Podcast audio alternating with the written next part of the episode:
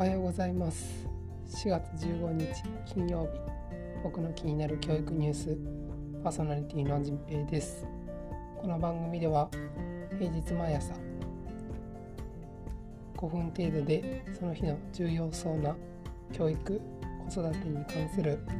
ニュースを紹介しています。僕がこのポッドキャストを始めたきっかけでもありあとあのほとんど参考にというか あの真似させていただいている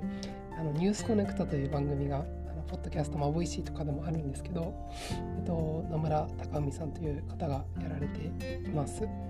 えっと、そのニュースコネクトの昨日の放送が、えっと、昨日の放送ちょっとややこしいんですけど昨日の放送で、と、その前の日の放送を休んだっていうお話をされていたんですよね。その前の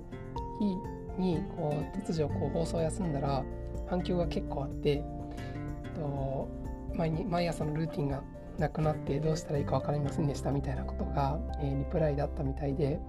あのすごくそんな求められているポッドキャストっていいなと思いながら聞いていました。あのそのニュースコネクトって本当にあのいつもあのコンテンツのなんか身がぎっしり詰まったようなあの5分なんですけどあのいい番組だなというふうに思いながらいつも勉強させていただいているのでよかったらそっちも聞いてみてください。勝手に親番組だと思っています。あのこれをこの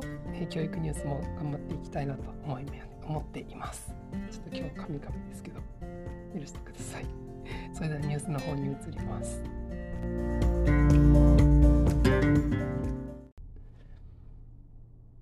今日は千葉県教委学校でのコロナ制限独自に一部緩和の方針というニュースを紹介します。小学校や中学校での新型コロナの感染対策について文部科学省は入学式などの学校行事で保護者や在校生の参加人数を抑えることや給食の時机を向かい合わせにしないことなどその具体的な方法をマニュアルで示しています。千葉県教育委員会はこれまでそのマニュアルに沿って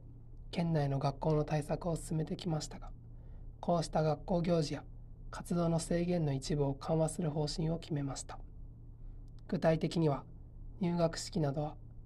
マスクを着用した上で換気などをすれば参加者の人数制限は必要ないとするほか給食では飛沫を防ぐ対策をして会話をしなければ机を向かい合わせにしてもいいなどとします同教育委員会は必要以上の制限で子どもの教育の機会が失われていると判断して今回の方針を決めたということで近く県立学校や市町村の教育委員会に通知することにしています。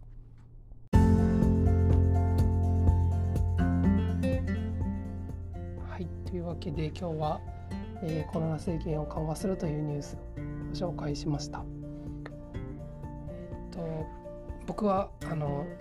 ポジティブにこのニュースを受け止めています。一番最後に書いてあったように、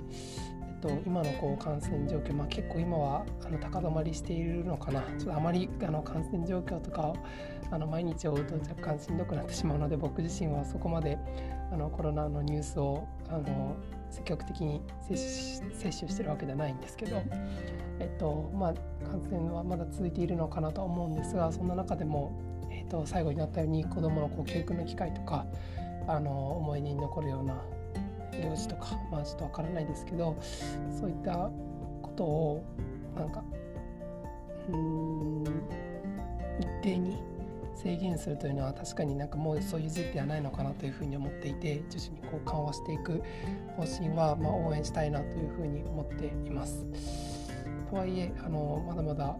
あの喋れない黙食とか、えっと、制限はあるとは思うんですけどもそこも徐々にこう緩和ちょっと緩和して様子見てまたちょっと緩和してみたいなそういうあの手探りでもいいのかなというふうに思っているのであの、まあ、全国に先駆けてなのかどうかわからないですがあの他の教育委員会とか自治体も注目してあのその反応とか、えー、成果とかダメなところとかまた見ていけばいいのかなというふうに思っています。というわけでまたこのニュースのアップデートがあったら紹介したいなというふうに思っています。僕も注目して見ていきます。はい、今日も聞いてくださってありがとうございました。えー、今日も一日いい一日にしてください。ぺ平でした。